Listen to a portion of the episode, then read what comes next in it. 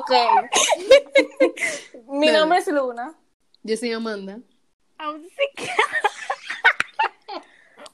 Justice Nights of Thunder.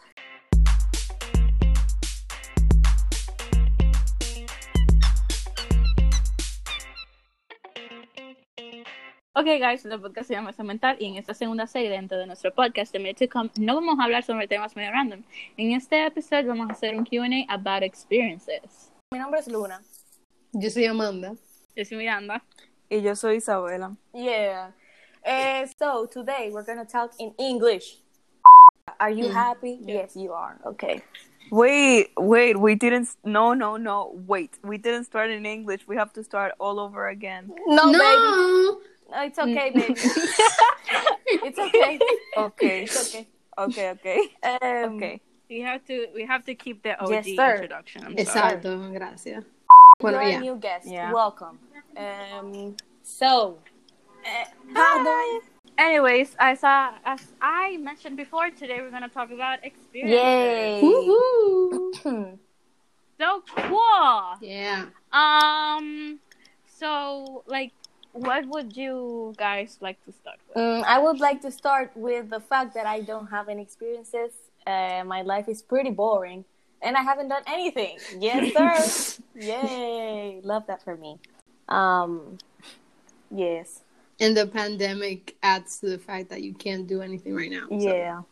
Yeah, like I think that's a good topic to talk about. Like I think that um like we've been lacking our experiences as teenagers due to the pandemic. Yeah. Mm. And like I would like to listen to y'all's and uh, experience like I would like to listen to uh, y'all's experiences about like staying in and not experiencing your teenage Well, years. ¿Cuánto se lleva ese Okay. Um, I can start. Uh, yeah, I'm well. Basically, Yes. I didn't do anything before, to be honest. Uh, The only thing I did was like go to French classes in the afternoon and maybe.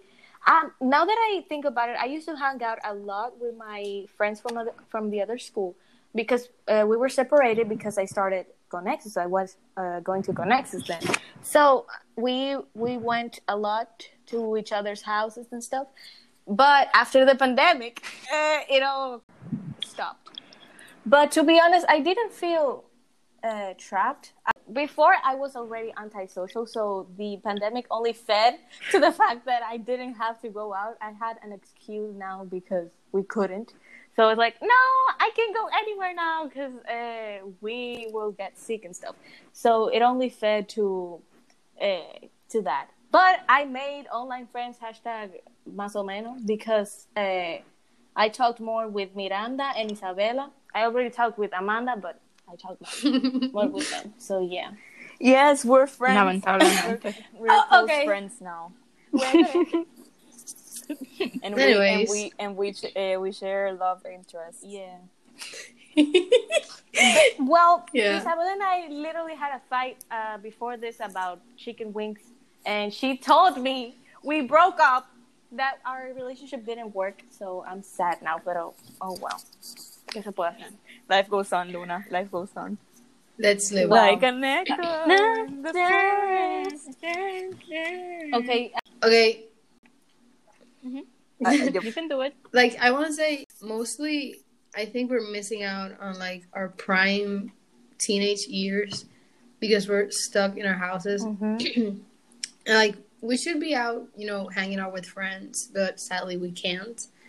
And like I think like when we can finally go out, like everyone will be a little bit messed up and we will have to you know, uh take some time to adapt to being socially active again. life Social going back to the way it was Mhm. and Yeah. like hopefully we can make up for the time we spent you know Oh god. trapped inside our houses Well, I don't I don't think that's gonna be possible. No But, like- well Cause like we're gonna when we supposedly are going to see each other again, um, we're gonna like go through a different time period in our lives, and we don't do the things of carajitos that we're doing that we're supposed to be doing right now. You know, yeah and like We're doing almost that's been adult like a stuff. really Yeah. There's been like a, a really like controversial thing um for me. Not controversial, like Taboo. really uh, I don't know, I don't know like what word to use, but um like I've been a person that's been uh, held back to um experience being a teenager for a long time and um I felt like my time to to be free finally um fro- from all the rules um was when I turned 15 but um sadly like just Mhm. after the pandemic hit like it was my birthday sorry, just before the pandemic hit it was my birthday and I've been stuck um in Mhm. pandemic my whole 15th year and like that's that's supposed to be the the age that you go crazy and you make out with a lot of dudes and you dye your Uh-huh. hair and I don't know like Yes. you know I, I mean like at least that, that's what's been sold to me and like that's what I've been waiting for and like now I'm 16 and Yeah. Please. I think nothing's changed que, like I'm still in my room doing nothing that I think like it takes like most of the part that every like our par- parents when they like when they are telling us stories about like when they are then when they were like yes. uh, Mm. like younger they always tell us story uh, stories about when they were like 17 or 18 or 16 and they did crazy And- stuff. Yeah.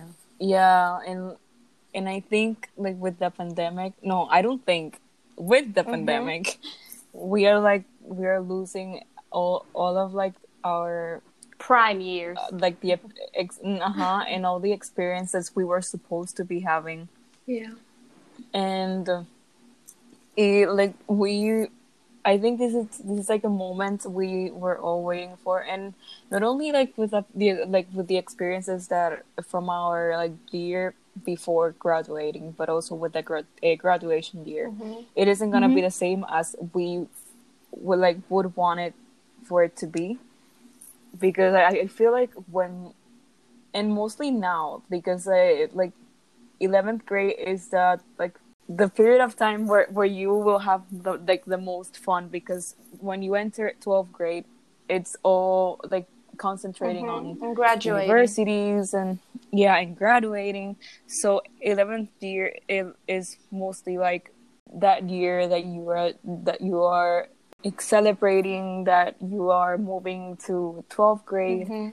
and like um, you're Reinforcing uh, also friendships. celebrate yeah and celebrating that and leaving some Wait, behind Yeah. and also celebrating the time that you have left before entering that like that really tedious time of your life Mhm. that it's the one that you pass to a more to like be your adult a, a adult phase Mhm. because you're tu- uh, you're turning in Mhm. 18 so i don't know. I feel like we've been we've been seen obligated to mature like locked up in through walls. Some of us though. Some of us because there's people that are, are still going out and are and like that they've never like followed the uh, followed the guideline the guideline Yeah. guideline that were required for the pandemic so it isn't gonna be the same experience as as some other Mhm. people yeah but yeah And on, other That's- than that, I was like, for the pandemic started like for the uh, last part of 10th grade, I believe. O sea, like three months Mhm. before, I think. And I don't know about you, but I, o sea, I mean, I wanted to get a glow up. I wanted to get a glow up. So my mom, I mean, my mom put me in like I was gonna get into a driver like school, and my mom literally the same day that she signed me up for like a salsa class because I wanted to dance salsa, and and like ah, and I had like a week uh, only with since I enrolled in the gym too. So I was gonna, I was supposed to be uh, glycerin and uh, in the sun, you know. But here I am, looking uglier than ever and sadder than ever. And I Ah. think, yeah and I think that also, like, I'm not used to being in school anymore. I mean, as I said before, I'm like really antisocial. So like, Zoom gave me this comfort of no one like noticing me or being watched by anyone. Not that I was wa- Yeah. like being watched by anyone, but it's not the same being in a classroom with like 20 kids than being in your room alone with just like putting your forehead in a camera, you know. So I'm not ready to go back there. I'm not ready to be like, hey y'all, this is how I look now. no, no, no. And And it's oh wait, you wanted to talk me out. No, ah. Yeah. O sea, like honestly, I think that um like the main issue here is that since we're not like I feel like since pandemic started like um we've been stuck in one Mhm. place. We've been like, "Oh, I really want to go out." I go out one day. School, school, school. I wake up, school. I wake up, school. I wake up, school. And like it's exhausting and in a way like we're just like repeating the same thing over and over like just waiting for this to be over so we can quote unquote go back to what normal life was Mhm. and like i feel like since we're stuck in time we are going to uh be seen as childish when we get to 12th grade since we are gonna try to experience and and do the things that we missed Oh, out of maybe. um Mhm. on on Mhm. like the last year and i don't know it's it's just like i i feel like for for example like for boys like i feel like this is the time period where they get to stop being annoying um If they ever, and like this if they ever yeah get to it's like now. leaving leaving all that behind and like kind of maturing a little bit but since they're not having any human interactions that's not gonna really happen and i don't know it's really it's really complicated and, i mm-hmm, yeah No, no, no. Say it's like continue t- telling your point. I'm sorry for interrupting. Uh, it's okay. Uh, and I, I like personally like like I wanted to take, um, my 15s, 16s, whatever, um, to just like go crazy. I wanted, like I said before, like I wanted to do whatever the the, The heck you I wanted. wanted, and uh, I wanted to just do normal teenager Yeah. stuff. You know, I wanted to be in an experience when one of my friends like almost died, and we laugh about it when we grow up or something. Like I get it. I want to experience that, and it, it's hard because like since I'm a little younger than everyone else, like um I wasn't allowed to like do the stuff that everyone normally do, and like the time that I was, it's like oh. oh now you can do it, but mm, you still can't because you need to stay home because pandemic. And it's like Yeah.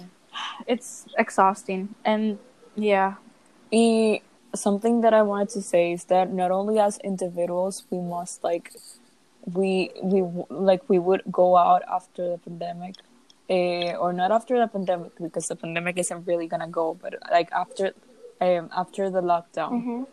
we are like we we will be seen to adapt our a ourselves as a as like a class or like a like a promotion Mhm.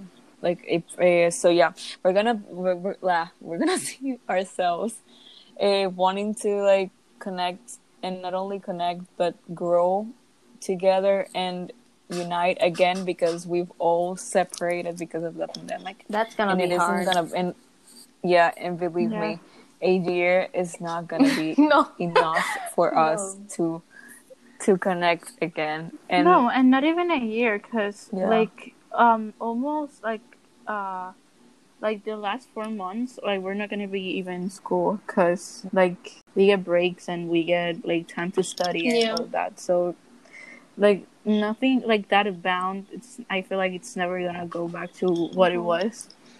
Yeah. Going back to like the school um topic, like I feel like in in pandemic like school just like I said before, like it's just like something that you're passing time with and it's just repetitive.